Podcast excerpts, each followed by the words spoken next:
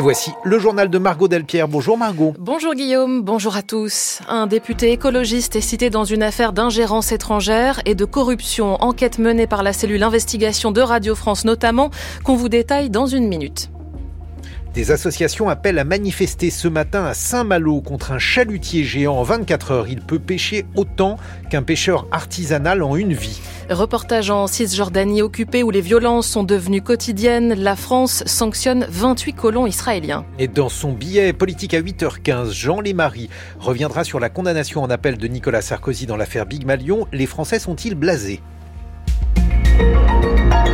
Un député français a-t-il servi les intérêts du Qatar au sein de l'Assemblée nationale? C'est la question que pose l'enquête menée par Forbidden Stories, Le Monde et la cellule investigation de Radio France et qu'on vous révèle ce matin. Elle montre qu'Hubert Julien Laferrière, député écologiste du Rhône, était en contact avec un politologue proche des frères musulmans qui est aujourd'hui incarcéré. Ce dernier aurait même rémunéré le parlementaire pendant près d'un an. Bonjour Frédéric Mettezo. Bonjour à tous. De la cellule investigation de Radio France. Alors pour comprendre cette affaire, il faut remonter au licenciement de l'ex-présentateur de BFM TV, Rachid Mbarki. Oui, c'était il y a un an, le journaliste était licencié pour avoir diffusé des séquences servant des intérêts étrangers à l'insu de sa hiérarchie. À l'époque, il désigne un commanditaire, le lobbyiste Jean-Pierre Dution. La chaîne porte plainte. Pendant des mois, les deux hommes nient toute transaction financière, mais finalement, Jean-Pierre Dution et Rachid Embarki reconnaissent qu'il y a eu transaction. Le journaliste avoue que le lobbyiste l'a payé en liquide pour ses opérations d'influence entre 6 et 8 000 euros. Mais l'affaire ne s'arrête pas là. Non, car les enquêteurs vont remonter jusqu'à Nabil Enasri, un politologue proche du Qatar et de l'idéologie des frères musulmans. Il est en affaire avec Jean-Pierre Dution. Tous les deux vont approcher un député, Hubert Julien Laferrière, élu écologiste du Rhône, parce qu'Enasri cherche un parlementaire qui prenne des positions favorables au Qatar. Et effectivement, en 2021 et 2022, Hubert Julien Laferrière devient un relais de l'Émirat, qu'il s'agisse de questions géopolitiques ou de la Coupe du monde de football. Selon nos informations, Nabil Enasri aurait rémunéré Hubert Julien Laferrière. Le député aurait perçu 5000 euros mensuels pendant près d'un an. L'argent provenait du Qatar. Les fadettes, c'est-à-dire le relevé des communications de leur téléphone mobile, attestent que les deux hommes se sont beaucoup fréquentés jusqu'à mars 2023. Nabil Nasri est incarcéré. Il est mis en examen pour corruption et trafic d'influence d'agents publics. Son avocat n'a pas souhaité répondre à nos questions, tout comme le député Hubert Julien Laferrière et son avocate. Frédéric Mettezo de la cellule investigation enquête à retrouver sur le site internet de Radio France. La peine tout juste prononcée, Nicolas Sarkozy s'est aussitôt pourvu en cassation. L'ancien chef de l'État a été condamné hier en appel à un an d'emprisonnement, dont six mois avec sursis dans l'affaire Big Malion sur les dépenses excessives de sa campagne présidentielle perdue de 2012. Une peine inférieure à celle infligée en première instance. Il est l'un des plus grands chalutiers du monde. Annelise Ilena, un symbole pour les défenseurs de l'environnement, d'une pêche industrielle et démesurée. Deux associations, Bloom et Pleine Mer, appellent à manifester ce matin à Saint-Malo contre ce bateau que veut exploiter la compagnie des pêches de la ville bretonne. En décembre, cette dernière disait vouloir investir 15 millions d'euros pour installer une unité de production de surimi à bord. Les opposants y voient surtout un pillage des océans, Noé Le le navire mesure 145 mètres de long, ses filets, eux, en font 600. Il peut pêcher 400 000 kilos de poissons en 24 heures. C'est l'équivalent d'une vie de travail pour un pêcheur artisanal. L'Anélis Ilena est si imposant qu'il ne rentrera pas dans le port de Saint-Malo. Le bateau est déjà connu dans le monde entier pour être une catastrophe environnementale selon Laetitia Bizio de l'ONG Bloom. C'est la raison pour laquelle en fait il est nommé euh, navire de l'enfer par les Mauritaniens puisqu'il a dévasté les eaux côtières euh, de la Mauritanie avant d'être chassé après un changement du gouvernement de Mauritanie. Même si sur le papier il s'agit d'un chalutier pélagique, c'est-à-dire avec un filet qui reste entre deux eaux sans racler le fond, la réalité est tout autre selon Gwen Pénarin, pêcheur et président des ligneurs bretons. C'est des chaluts qui arrivent à quasiment 30 mètres d'ouverture verticale, sur des fonds de 35 à 40 mètres. Autant vous dire que le chalut euh, va de la surface jusqu'au fond et laisse peu de chance à toute espèce confondue. De plus, le bateau risque de priver les autres pêcheurs français d'une importante partie des quotas qu'ils ont déjà du mal à se partager. Un coup dur de plus pour une profession qui se sent abandonnée par le gouvernement, regrette David Le Quintrec, pêcheur dans le golfe de Gascogne on nous restreint nos zones de pêche avec euh, les parcs éoliens. Là maintenant, les, les, aires marines protégées sont en train d'être fermées à la pêche euh, tout le long du littoral euh, andais. Donc forcément, bah, les bateaux français vont plus pouvoir y aller. Interpellé hier à l'Assemblée au sujet de ce navire, le ministre de la Transition écologique Christophe Béchu rappelle la position de la France, faire en sorte par tous les moyens de réduire la surpêche. Et à midi et demi, l'invité du journal de Thomas Cluzel sera Claire Nouvian à la tête de l'association Bloom. Gabriel Attal dit saluer les cheminots qui ne rentrent pas dans le mouvement de grève. Celui des contrôleurs SNCF s'annonce très suivi ce week-end pour de meilleurs salaires et conditions de travail. Je respecte le droit de grève qui est dans notre constitution, mais il figure aussi un devoir de travailler, insiste le Premier ministre. Seul un TGV sur deux circulera vendredi, samedi et dimanche. La SNCF compte donner la priorité aux trains les plus pleins, donc au trajet vers la montagne en cette période de vacances. Mobilisation également de médecins étrangers en France qu'on appelle les PADU, ces praticiens diplômés hors Union européenne. Ils sont soumis à des réglementations, doivent passer des épreuves de validation des connaissances qui s'apparentent plus à un concours, sous peine de voir leur contrat se terminer et donc ne plus avoir de papier. Ils se rassembleront encore cet après-midi.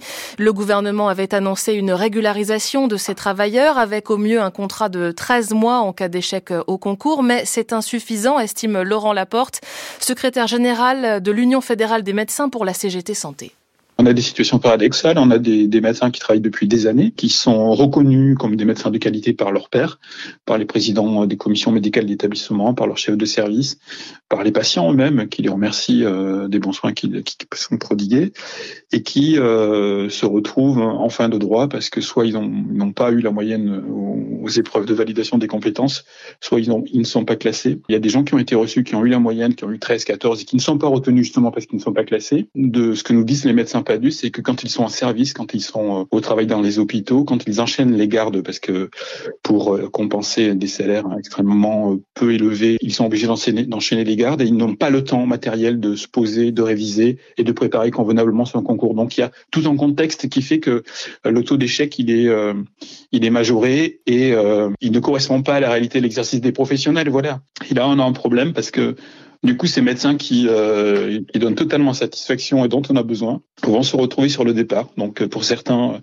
ils auront, euh, ils feront l'objet d'une OQTF. Pour d'autres, ils vont se retrouver euh, simplement et malheureusement au chômage, à rester chez eux ou à faire tout à fait autre chose, alors qu'ils sont médecins qui sont reconnus et qu'on a besoin d'eux dans les hôpitaux. Laurent Laporte de l'Union fédérale des médecins pour la CGT Santé avec Corentin Dévé. 8h08 sur France Culture, la suite du journal de Margot Delpierre. Les mises en garde se multiplient concernant Israël qui persiste dans son plan d'attaque de Rafah. Cette ville tout au sud de Gaza, à la frontière avec l'Égypte, où sont massés plus d'un million de Palestiniens selon l'ONU, dont beaucoup déplacés par la guerre. Elle dure depuis les attaques du Hamas en Israël le 7 octobre dernier. Plusieurs pays condamnent également les agressions en Cisjordanie occupée en sanctionnant des colons israéliens parmi les plus violents. La France en a ainsi puni 28 visé par une interdiction administrative du territoire français. Reportage de Thibault Lefebvre à Ouara, ville arabe au cœur de territoires occupés, et Itzar, colonie juive, l'une des plus extrémistes de la région. La vue sur les villages arabes en contrebas est imprenable. En dessous, euh, on voit la fin de Enabous. David vit à Itzar depuis 17 ans. Il se dit sioniste, orthodoxe et convaincu d'être chez lui. C'est la Samarie, euh, la terre d'Israël. Et il ne comprend évidemment pas ce que la France et d'autres pays occidentaux reprochent aux colons les plus violents. C'est de l'hypocrisie euh, de dire oui, Israël a, le droit de se défendre et puis quand on le fait, ben, on est montré du doigt. C'est quoi les attaques dont on parle Des juifs qui ont peut-être euh, cassé deux vitres? Il y a des Palestiniens tués par des colons Non, il n'y a rien. Personne n'a dit qu'il y a des Palestiniens qui ont été tués. Et pourtant, au moins neuf Palestiniens sont morts après des affrontements avec des colons depuis le 7 octobre, selon l'association Yejdin, qui constate une explosion des violences dans la région. Cette vidéo a été tournée le 15 janvier par Mohamed, juste devant sa boutique à l'entrée de la ville de Ouara. Ce commerçant d'une cinquantaine d'années vit sous l'étroite surveillance de l'armée israélienne et sous la pression quasi quotidienne des colons d'Itsar. Hier encore, j'étais ici en face de chez moi. trois colons sont arrivés et m'ont dit Dégage, où voulez-vous que j'aille? Ils m'ont dit Toute cette région est à nous. Mohamed ne croit pas à l'effet des sanctions sur les colons les plus violents. Ça ne peut pas marcher, dit-il, en tout cas tant que l'armée israélienne les soutient. Thibault Lefebvre, le nouveau général des armées en Ukraine, Alexander Sirski, a effectué sa première visite sur le front hier et il le reconnaît. La situation sur le champ de bataille est extrêmement complexe, notamment à Avdivka, point chaud de l'est du pays, que les Russes sont sur le point d'encercler avec la même brutalité que Bakhmut l'an passé. Sur place, Vanessa Descoureaux. À coups d'artillerie, ils se battent pour un champ de ruines, une ville qui n'en est plus une, assommée par les obus et des combats de rue désormais. Plus en retrait, sur leurs chars, les hommes de la 59e brigade tiennent leur position et tenir tant bien que mal, c'est à vrai dire tout ce qu'ils font depuis bien longtemps, à vous Dmitro. Depuis notre rotation de Kherson à ici, nous sommes en position défensive. Désormais, on fait des opérations offensives très localisées, on se bat pour gagner 100 mètres dans les bosquets. Ça fait un an qu'on défend avec acharnement nos. Et là, peu à peu, ils nous repoussent. Le nouveau chef d'état-major se dit prêt à retirer des soldats s'il les sait piéger. Mais c'est dans l'enfer d'Avdivka qu'il envoie l'élite, la troisième brigade d'assaut, entêtement ou stratégie, les soldats comme Dmitro refusent de se poser la question. L'objectif principal de l'armée ukrainienne, c'est de faire un maximum de pertes chez l'ennemi, plus nombreux et mieux armés. Si on recule là, on devra le faire encore et encore. Il ne reste plus qu'une route pour sortir de la ville, un chemin d'ailleurs à travers les champs. Il reste 850 personnes coincées à l'intérieur, retranchées dans les caves des immeubles. Il n'y a plus de vie civile en surface à Avdivka. Vanessa Decoro avec euh, Gilles Gallinaro et Yachar Fazilov. C'est dans ce contexte que Donald Trump provoque les membres de l'OTAN et critique les mauvais payeurs en Europe. L'ex-président des États-Unis en campagne pour sa réélection avait affirmé qu'il encouragerait la Russie à s'en prendre aux pays de l'Alliance de défense si ceux-ci ne payaient pas leur part. Déclaration jugée dangereuse par son successeur, le démocrate Joe Biden. Elles font réagir en particulier dans les pays qui bénéficient jusqu'à présent du parapluie nucléaire américain. C'est le cas en Allemagne où d'un coup, la proposition de la France de partager sa force de frappe nucléaire suscite beaucoup d'intérêt. À Berlin, David Philippot. À la question est-ce que l'Union européenne devrait disposer d'armes nucléaires? Katharina Barley, tête de liste aux européennes, a répondu cela pourrait devenir un sujet de discussion. Sa réponse, prudente, a suffi à enflammer la polémique, critique y compris dans son propre parti social-démocrate, pour dénoncer un risque dangereux et irresponsable d'escalade. Sur le même sujet, le chancelier Scholz a répondu en conférence de presse, citant Alexandre Dumas, la promesse de protection de l'OTAN est valable sans limite. Un pour tous et tous pour un. Le ministre des Finances, le libéral Christian Lindner, veut aussi en discuter avec le président français. La France, déjà du temps de Nicolas Sarkozy, et plusieurs fois sous Emmanuel Macron, a proposé l'idée d'une dissuasion nucléaire européenne, et selon le spécialiste défense de la CDU, Nico Lange, la menace de Trump justifie une réponse allemande. Une politique de sécurité, c'est de se préparer à toutes les éventualités, même les plus négatives, et c'est ce qui compte maintenant, pour nous protéger, pour faire comprendre à Poutine que nous ne céderons pas au chantage. Aujourd'hui, pour se défendre, l'Allemagne peut utiliser des ogives nucléaires américaines, des missiles entreposés sur la base de Près de la frontière de Luxembourg. Explication de l'expert Christian Mölling de la Société allemande de politique étrangère. Il y a deux dimensions. La première, nous avons les avions qui permettent d'envoyer ces bombes à destination. Et la deuxième condition, nous devons nous mettre d'accord. Si les Allemands ne tournent pas la clé, ça ne marche pas. Mais si les Américains ne tournent pas la clé, ça ne marche pas non plus. Une assurance vie que les Allemands ne se voient plus confier aux Américains en cas de réélection de Donald Trump. Joe Biden appelle le Congrès américain à légiférer sur les armes à feu. Hier, une personne au moins est morte, 21 blessés à Kansas City dans le centre des États-Unis. Il y a eu des tirs pendant la parade des Chiefs après leur victoire au Super Bowl, l'événement du football américain. Trois personnes ont été interpellées. C'est un moyen comme un autre pour le Royaume-Uni de lutter contre l'immigration illégale. Le gouvernement paye des influenceurs étrangers pour faire passer le message ne venez pas outre-Manche. Le ministère de l'Intérieur payait déjà des publicités sur les réseaux sociaux. Désormais, le Times révèle que des TikTokers albanais notamment ont été approchés, Richard Place. Avec plus de 100 000 abonnés sur TikTok, le rappeur OMG Dio a été sélectionné par le Home Office. Pour 6 000 euros maximum, il sera chargé de diffuser sur ses réseaux ce message Ne partez pas au Royaume-Uni illégalement. Il a été choisi parce que sa communauté est essentiellement composée de jeunes hommes, des profils que l'on retrouve majoritairement dans les petits bateaux qui traversent la Manche.